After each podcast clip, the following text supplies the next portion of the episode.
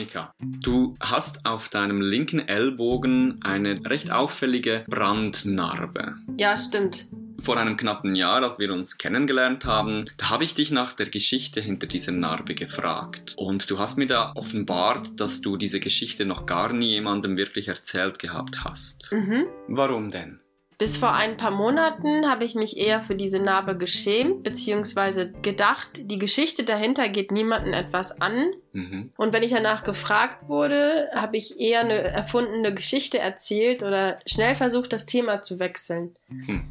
Heute kann ich aber sagen, dass sie einen Wendepunkt in meinem Leben darstellt. Der Tag, an dem ich diese Narbe bekommen habe, ist für mich so etwas wie ein zweiter Geburtstag. Und deshalb möchte ich diese Geschichte heute erzählen.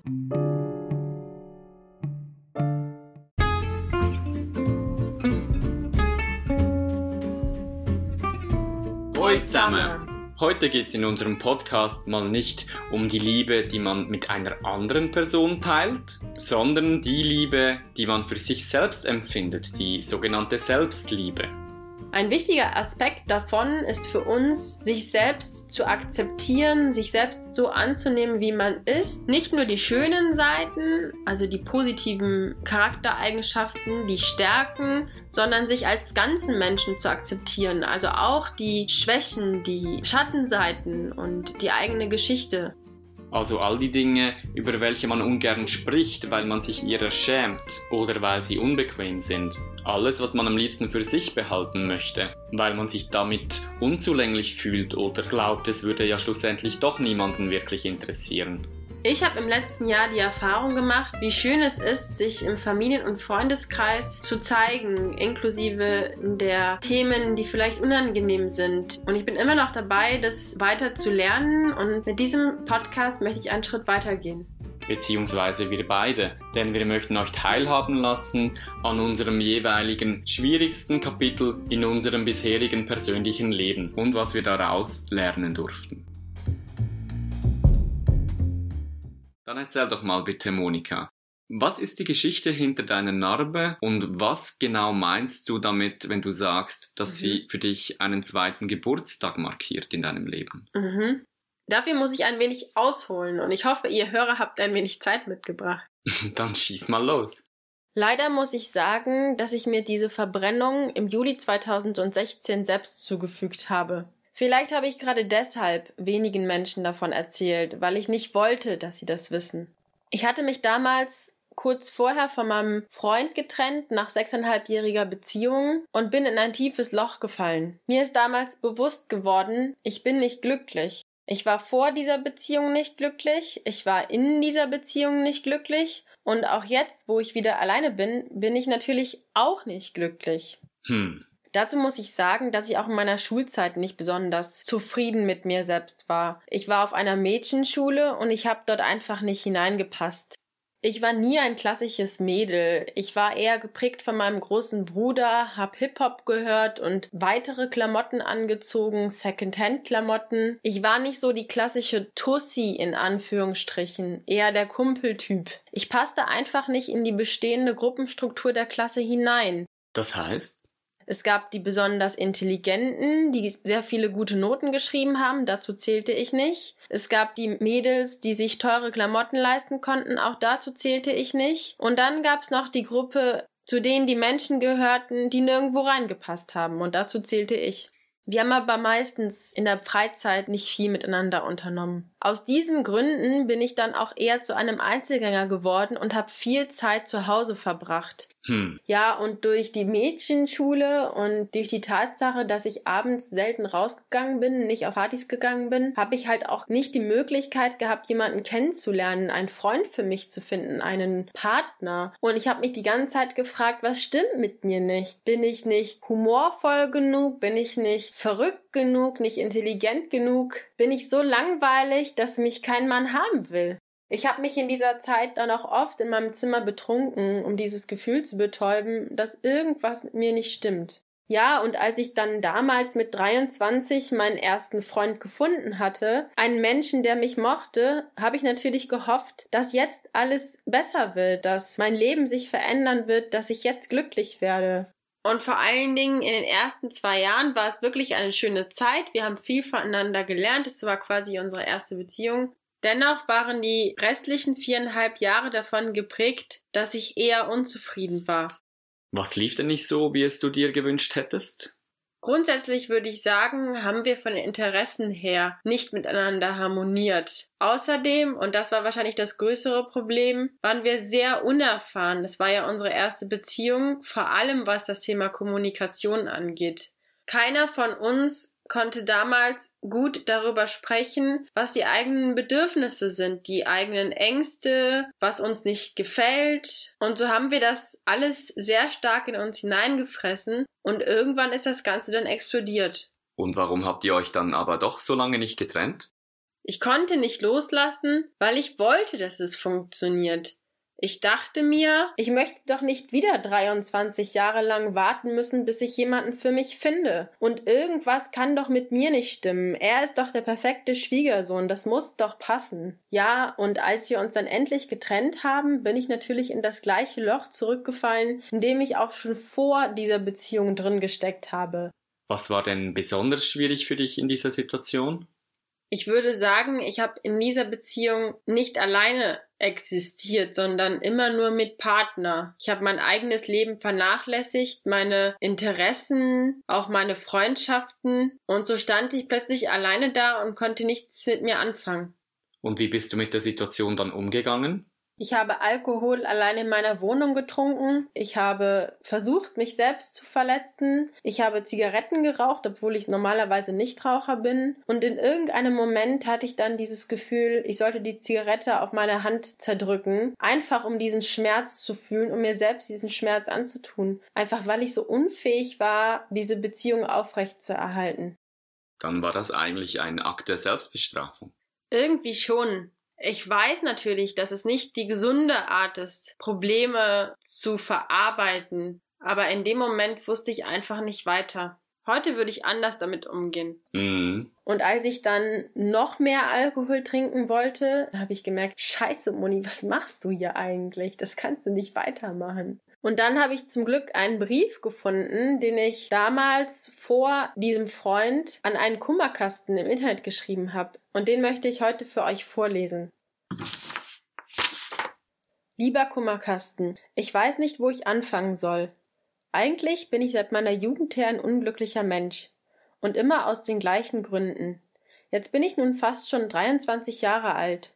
Ich hatte noch nie einen richtigen Freund.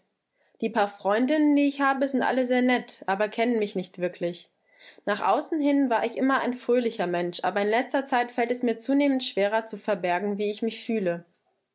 Überhaupt habe ich oft das Gefühl, dass ich anders bin und nicht in diese Welt passe. Ich ziehe mich zwar normal an, aber trotzdem bin ich kein Mensch, der viel Wert auf Klamotten und sonstiges legt. Außerdem sehe ich nicht den Sinn darin, mich abends in der Disco voll zu saufen. Leider haben die paar Freunde, die ich habe, oft das Bedürfnis danach. Außerdem habe ich oft das Gefühl, dass ich ein langweiliger Mensch bin und dumm. Ich mache zwar eine Ausbildung, ich arbeite im Büro, bin aber ziemlich unglücklich dort, weil ich die Tätigkeiten langweilig finde. Ich weiß aber auch nicht, was ich sonst machen kann, denn ich bin in allem, was ich kann, nur durchschnittlich gut. Meine Freundinnen sind alle sehr intelligent, ein weiterer Grund, wieso ich das Gefühl habe, nicht zu ihnen zu passen. Ich habe schon oft nachgedacht, wie es wohl wäre, wenn ich nicht mehr da bin, aber das könnte ich meiner Familie nicht antun. Nur langsam wird das alles egal. Ich habe keine Lust mehr und ich frage mich, wo mein Leben hinführen soll. Manchmal habe ich das Gefühl, mir geht's gut. So fühle ich mich vor allem, wenn ich meine Musik höre. Aber dann im anderen Moment geht's mir wieder schlecht, weil ich mich einfach frage, was das soll. Vielleicht könnt ihr mir einen Rat geben. Danke. Ich habe euch diesen Brief vorgelesen, weil ich euch einen Eindruck geben wollte, wie ich mich damals gefühlt habe. Und ich weiß aus Gesprächen mit Freundinnen, dass es anderen ähnlich ging. Ja, aus heutiger Sicht ja auch überhaupt nicht erstaunlich. Ich glaube, viele von uns hatten in diesen Jugend- und jungen Erwachsenenjahren solche Krisen. Ja, genau. Und wie ging es dann weiter?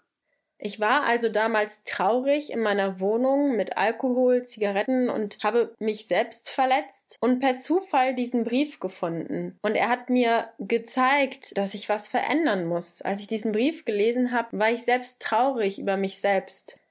Und was hat sich dann verändert, nachdem du diesen Brief gelesen hattest? Kurz darauf habe ich dann angefangen, mich mit mir selbst auseinanderzusetzen. Ich habe Bücher gelesen und Übungen gemacht zu meinen eigenen Glaubenssätzen, zu meinen Ängsten, warum ich Dinge so persönlich nehme, zu meinem Selbstwert und meiner Selbstliebe und habe dann angefangen, hinter meinen eigenen Entscheidungen und Meinungen zu stehen. Ich habe angefangen, den Alkohol aus meinem Leben zu verbannen, öfters mal Nein zu sagen zu Dingen, die ich eigentlich nur machen würde, um anderen einen Gefallen zu tun, aber nicht für mich selbst. Für mich einzustehen, für meine Werte. Ich bin Vegetarier und dann Veganer geworden, habe mir meine eigenen Hobbys gesucht und diese Reise geht konstant weiter und wird wahrscheinlich mein Leben lang andauern. Deswegen würde ich auch sagen, es war mein zweiter Geburtstag, einfach weil ich für mich erkannt habe, was wirklich zählt, dass ich selbst die Initiative ergreife, dass ich mein Leben selbst in die Hand nehme und es so gestalte, dass ich damit glücklich bin und vor allen Dingen unabhängig von anderen glücklich bin.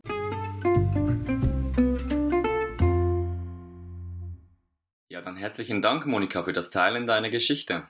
Sehr gerne. Und ganz ehrlich, ich finde es toll, wie du dich da aus dieser Krise rausgearbeitet hast. Danke dir. Ich bin froh, dass ich diesen zweiten Geburtstag erlebt habe und so zu mir gefunden habe. Hm. Und deine Geschichte hat mir schon noch mal ganz klar vor Augen geführt, wie viele Jugendliche tatsächlich an solchen Selbstzweifeln leiden. Ja, nachdem ich mit meinen Freundinnen meine Geschichte geteilt habe, ist mir das auch aufgefallen so aus der zeitlichen Distanz neigt man ja oft dazu, dies klein zu reden, es als typisch melancholisch pubertäres Jugenddrama zu bezeichnen. Aber für viele Jugendliche ist dieser Abschnitt in ihrem Leben extrem schwierig. Man kommt aus der einigermaßen behüteten Kindheit raus in die sogenannte normale, harte Realität und ist sehr gefordert, um nicht zu sagen überfordert mit den Ansprüchen, die die Welt an einen stellt. Man muss irgendwie seinen Weg und einen Sinn im eigenen Leben finden. Und oft traut man sich auch gar nicht, sich an irgendjemanden zu wenden, um Hilfe zu bitten. Die Erwachsenen belächeln einen sowieso nur und die Gleichaltrigen stecken selbst in ihrer Krise fest. Ja, und bei mir hat sich das ja nicht nur in der Jugend gehalten, sondern hat sich bis zu meinem 30. Lebensjahr hingezogen. Mm. Und als Erwachsener ist es nicht unbedingt einfacher, sich diese Thematiken anzugucken und sich ihrer bewusst zu werden. Genau, gerade wenn man sie schon vielleicht seit vielen Jahren mit sich trägt. Aber genug von mir. Was war der Tiefpunkt deines bisherigen Lebens, Josh, und was hast du daraus gelernt? Einmal mehr handelt es auch bei mir von den Themen Liebe und Sexualität. Seit ich mich erinnern kann, hat das weibliche Geschlecht eine starke Anziehung auf mich ausgeübt. Was meinst du genau damit? Ich habe mir zum Beispiel schon als kleiner Junge Liebesgeschichten ausgedacht oder habe stundenlang in romantischen Tagträumen geschwelgt. Okay. Und spätestens als Jugendlicher sehnte ich mich sehr nach einer ersten Freundin. Ich fühlte mich aber sehr unsicher und wusste nicht, wie ich auf gleichaltrige Mädchen zugehen hätte können. Ich hatte schon die eine oder andere schöne Beziehung in meinen jungen erwachsenen Jahren, aber diese waren eher von kurzer Dauer. Also fühlte ich mich damals den Großteil meiner Zeit sehr, sehr einsam und hätte gerne mehr Erfahrungen mit Sexualität gemacht. Ja, das kann ich verstehen.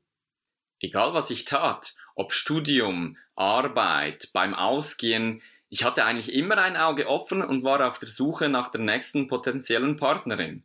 Aber ich fühlte mich oft klein, unattraktiv, unwürdig, überhaupt auf jene Frauen zuzugehen, welche ich faszinierend fand. Ich hatte schon als Jugendlicher begonnen, regelmäßig Pornografie zu konsumieren. Und je länger ich mich über die Jahre einsam fühlte, desto öfter und regelmäßiger floh ich mich in diese virtuelle Traumwelt. Ich befand mich mittlerweile Mitte 20 und begann immer mehr Wut gegen Frauen zu empfinden. Denn eigentlich hatte ich das Gefühl, bin ich doch ein netter, sympathischer junger Mann. Warum klappt das einfach nicht mit diesen Frauen? Warum will mich niemand? Dieses Gefühl kenne ich, das war bei mir ja ähnlich. Meine Frustration wuchs und wuchs, aber ich fühlte mich immer bedürftiger und unattraktiver und strahlte das natürlich auch aus. Du warst also in einem Teufelskreis unterwegs. Genau. Je weniger Erfolg du bei Frauen hast, desto weniger Selbstbewusstsein hast du und damit sinken natürlich auch deine Erfolgschancen. Ja, ganz genau. Und hinzu kam, dass ich glaubte, Schwäche zu zeigen passe nicht in dieses Bild des selbstbewussten, starken, attraktiven Mannes. Und wie ging es weiter? Wie ein Getriebener guckte ich Pornos, um mich dieser angestauten inneren sexuellen Energie und Frustration zumindest für den Moment entledigen zu können. Auch die dargestellten Bilder, welche mich erregten, wurden immer gewalttätiger und frauenverachtender. Das klingt aber schon ziemlich heftig. Hm. Was meinst du mit Gewalt? Nun, ich habe nie etwas geschaut, was effektiv irgendwelche Gesetze übertreten hätte. Aber es war doch oft sehr viel Dominanz mit dem Spiel. Frauen wurden von Männern zu reinen Sexobjekten gemacht. Ich meine ganz ehrlich, man schaue sich mal den typischen Porno heutzutage an. Man braucht nicht weit zu suchen, um gewalttätige, frauenverachtende Bilder zu finden. Manchmal war ich stark betrunken und spürte mich selber kaum mehr. Und irgendwann kam es dazu, dass ich so heftig masturbierte, dass mein Frenulum, also ein Teil an der Vorhaut von meinem Penis riss. Die Wunde war nicht besonders tief, aber schmerzhaft und wollte nicht von selbst verheilen, weil ich es nicht schaffte, meinem wunden Penis seine wohlverdiente Ruhe zu gönnen. Nach fast zwei Jahren rang ich mich dann endlich dazu durch, das Problem einem Arzt zu zeigen, und dieser leitete einen operativen Eingriff ein, bei welchem das Frenulum erst komplett durchtrennt und dann mit mehreren Stichen neu vernäht wurde. Das klingt aber ziemlich schmerzhaft. Tatsächlich war die Operation keine große Sache, aber aufgrund der vernähten Wunde war mein Penis nun schon ziemlich in Mitleidenschaft geraten, und an Masturbation war bis auf weiteres überhaupt nicht zu denken. Tatsächlich waren die kommenden fünf Wochen der Heilung die mit Abstand entspannteste Zeit, welche ich je in meinem Leben hatte. Mein Körper schien die Produktion aller Sexualhormone komplett runtergefahren zu haben. Ich hatte plötzlich keinerlei Verlangen mehr, weder nach Nähe noch nach Sexualität, und fühlte mich so ausgeglichen und in meiner Mitte wie niemals zuvor. Das klingt doch eigentlich ganz gut. Tja, im ersten Moment war es das auch. Als der Heilungsprozess etwa fünf Wochen später dann abgeschlossen zu sein schien und die ersten sanften sexuellen Regungen durch mich zuckten, hatte ich mich bereits so sehr an diesen entspannten Zustand gewöhnt, dass es mir wie ein kalter Schauer über den Rücken lief und ein Gefühl der Ohnmacht sich meiner bemächtigte. Ich dachte mir, oh Herrgott, bitte nein, jetzt fängt all diese Qual wieder an. Die endlosen Nächte auf der Suche, die verzweifelten Tagträume, das Getriebensein und der Pornokonsum. Am liebsten hätte ich auf all das verzichtet und diesen Zustand der angenehmen Gleichgültigkeit beibehalten. Doch dann durchzuckte mich die erschütternde Erkenntnis, hey, was tue ich hier überhaupt? Bin ich wirklich gerade im Begriff, meine Männlichkeit und mit ihr einen Teil meiner Lebendigkeit wegzuwünschen? Das konnte definitiv nicht gesund sein. In diesem Moment habe ich erkannt, dass ich etwas an meiner Situation ändern muss dass nur ich alleine die Macht dazu und die Verantwortung dafür habe. Denn ich habe eingesehen, dass es überhaupt nichts bringt, einfach immer nur den anderen die Schuld in die Schuhe zu schieben, etwa darauf zu beharren, dass ich einfach ein Pechvogel in der Liebe bin oder dass die bösen Frauen daran schuld sind, dass es nicht klappen will. Und wie hast du diese Erkenntnisse dann umgesetzt? Ich habe begonnen, mich aktiv und bewusst mit Sexualität auseinanderzusetzen. Ich habe Bücher gelesen und mir Videos angeguckt und sehr bald kamen die ersten Tantra-Seminare, wo ich mich mit Gleichgesinnten austauschen und merken durfte, dass ich absolut in Ordnung und liebenswert bin, so wie ich bin. Und dass da aber auch tief in mir drin noch alte Verletzungen und Ängste verborgen sind, die es mir stark erschwert haben, in einen vertrauensvollen, liebevollen Kontakt mit Frauen zu gehen. Und spätestens, als ich dann die Ausbildung zum Sexological Bodyworker gemacht habe, hatte ich viel Gelegenheit, mich mit diesen Themen rund um Liebe, Sexualität, Scham, Schuld, Beziehungsformen intensiv zu beschäftigen. Ich konnte enorm viel lernen in dieser Zeit und viele meiner inneren Themen aktiv anschauen und bearbeiten.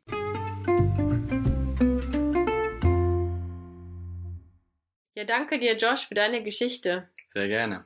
Also so erzählt hast, muss ich an ein aktuelles Thema aus dem Fernsehen denken. Es geht um Frauenfeindlichkeit im Netz, wie mit Frauen umgegangen wird, mit Beleidigungen, Aggressionen und Gewalt durch Worte. Und ich habe mich gefragt, ob ein Teil dieser Ursache nicht auch die große aufgestaute sexuelle Energie ist und dass viele Männer gar nicht wissen, wie sie damit umgehen sollen. Auf jeden Fall. Und ich glaube, es ist offensichtlich, wie wichtig es ist, dass wir neue Umgangsformen finden, wie wir Partnerschaft und Sexualität leben können in einer gesunden Art und Weise, so dass sie kein Schattendasein fristen muss, wo sie sich dann in all diesen negativen Symptomen manifestiert, wie eben aggressiven Verhalten gegenüber Frauen und frauenfeindlicher Pornografie. Nicht jeder schafft es, diese Kreisläufe zu durchschauen und aus ihnen auszubrechen beziehungsweise diese für sich zu versöhnen, sich von diesen alten Emotionen von Frustration, Wut, gegenseitiger Beschuldigung zu verabschieden und in ein neues Gefühl von Verständnis, Anteilnahme und Nächstenliebe zu kommen. Das sind nicht rein persönliche, private Themen, sondern gesellschaftliche Dynamiken, kollektive Traumata, welchen wir alle einzeln ausgesetzt sind. Entsprechend sind wir überzeugt, dass wir diese Themen nur dann als Gesellschaft wirklich sinnvoll adressieren können, wenn wir sie aus der scham- und schuldbehafteten privaten Geheimniskrämerei in eine offene, wertschätzende öffentliche Diskussion überführen. Die eigenen Schatten anzuerkennen, zu ihnen zu stehen und über sie zu sprechen zu beginnen, ist ein erster wichtiger Schritt in diese Richtung.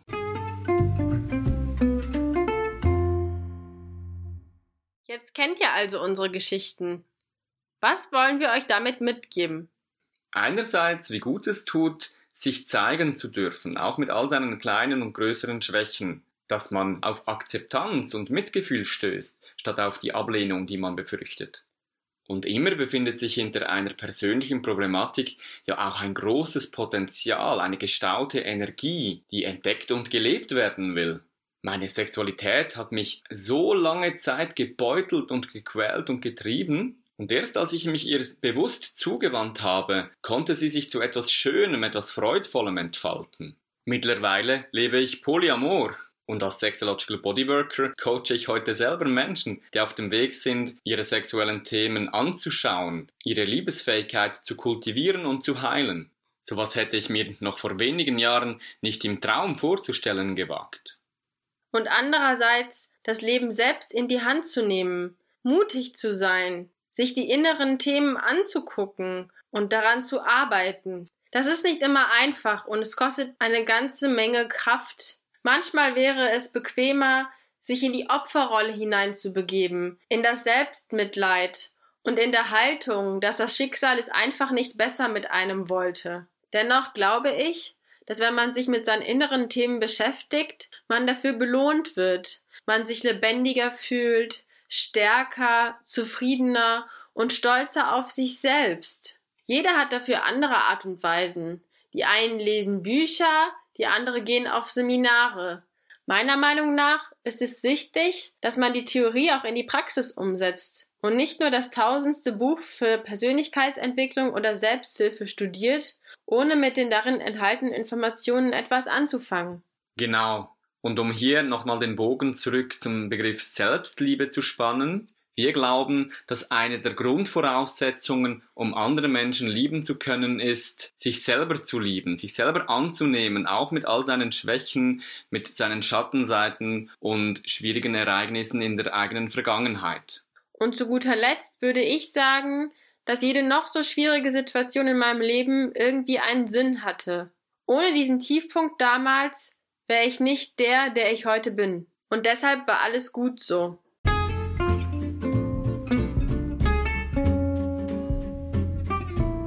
Damit befinden wir uns am Ende unserer Folge. Wir hoffen, dass wir nach der etwas längeren Corona-Pause einmal mehr bei euch auf offene Ohren gestoßen sind und dass ihr alle etwas aus der heutigen Thematik für euch mitnehmen konntet. Schickt uns doch gerne eure Meinung und euer Feedback dazu. Wir freuen uns zu hören, wie ihr darüber denkt. Ansonsten passt auf euch auf und bleibt gesund. In diesem Sinne und bis bald. Tschüss zusammen.